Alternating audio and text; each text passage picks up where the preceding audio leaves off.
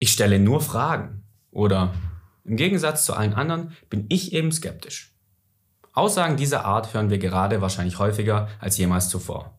Sei es beim Thema Klimawandel, bei der Corona-Impfung oder bei sonstigen Themen, die kontrovers diskutiert werden. Der unbedarfte Zuschauer könnte meinen, dass sich jemand wie ich, der sich ja zumindest bei Skeptik nennt, über diese Entwicklung freut.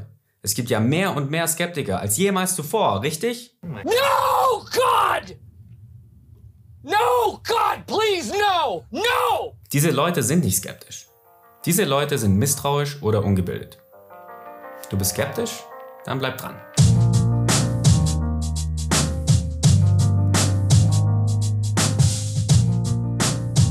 Was ist der Unterschied zwischen einem Skeptiker und einem Querdenker? Naja, im heutigen Sprachgebrauch gibt es leider so gut wie keinen mehr. Aber das ist falsch. I'm telling you guys, it's wrong. In einem meiner ältesten Videos habe ich bereits über den philosophischen Skeptizismus gesprochen. Kurz gesagt geht es dabei um das systematische Hinterfragen mit dem Ziel eines möglichst objektiven Erkenntnisgewinns und nicht mit dem Ziel, einfach nur blind Dinge anzuzweifeln. Die Tatsache, dass sich heute mehr und mehr Menschen Skeptiker nennen, finde ich ehrlich gesagt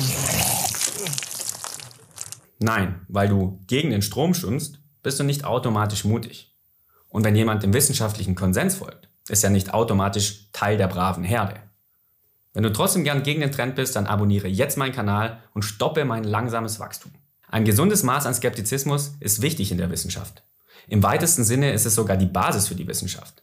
Denn nur durch skeptisches, systematisches, kritisches Hinterfragen werden Theorien und Hypothesen besser, denn Fehler werden aufgedeckt. But hey, I'm just a normal kid, like you, except that I ask questions. And because I'm brave enough to ask questions, I come under scrutinies. Is Wendy using your lunch money to buy heroin? Probably not. But how can we know? I don't want my lunch money going to drugs. Who's taking these drugs? What would be the point? I'm asking questions. Was ist Cartmans Problem? Was macht er eigentlich falsch? Naja, seine Unterstellung, dass Wendy möglicherweise Heroin kauft, ist einfach super unplausibel. Alle Indizien sprechen dagegen. Und wenn wir bereits eine plausible und sehr wahrscheinliche Theorie haben, Nämlich in diesem Fall, dass eine achtjährige Vorzeigeschülerin mit intaktem Elternhaus nicht das Taschengeld ihrer Mitschüler verwendet, um Heroin zu kaufen, dann ist das Infragestellen dessen kein gesunder Skeptizismus.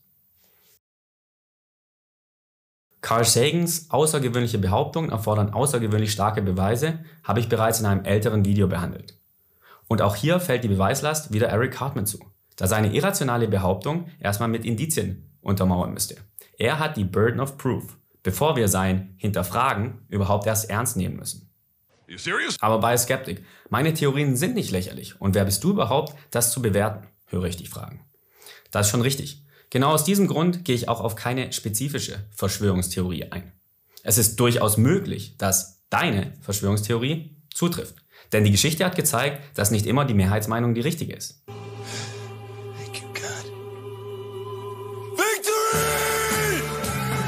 Aber in Fällen, in denen es eine solide bis überwältigende wissenschaftliche Mehrheitsmeinung gibt, beispielsweise bei Gott sei Dank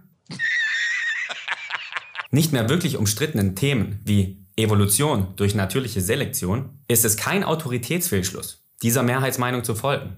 Solange zumindest, bis eine bessere Theorie auftaucht. Fehlschlüsse passieren viel eher dann, wenn wir die Mehrheitsmeinung von Experten anzweifeln. Man neigt beispielsweise dazu, die eigene Kompetenz zu überbewerten und das notwendige Know-how für eine angemessene Betrachtung zu unterschätzen. Außerdem neigt man dazu, die Argumente zu beachten, die die eigene Position scheinbar unterstützen.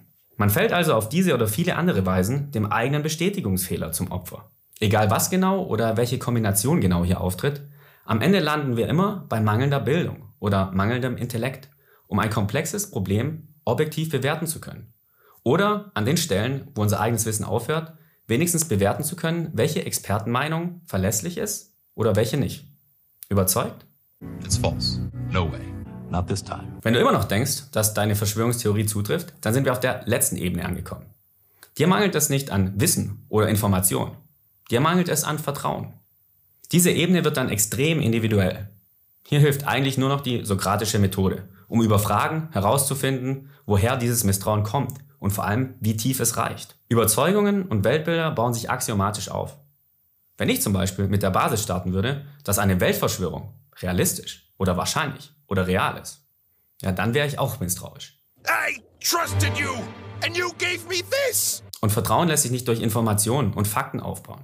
Vertrauen bildet sich über Zeit, über Konversation, über Respekt.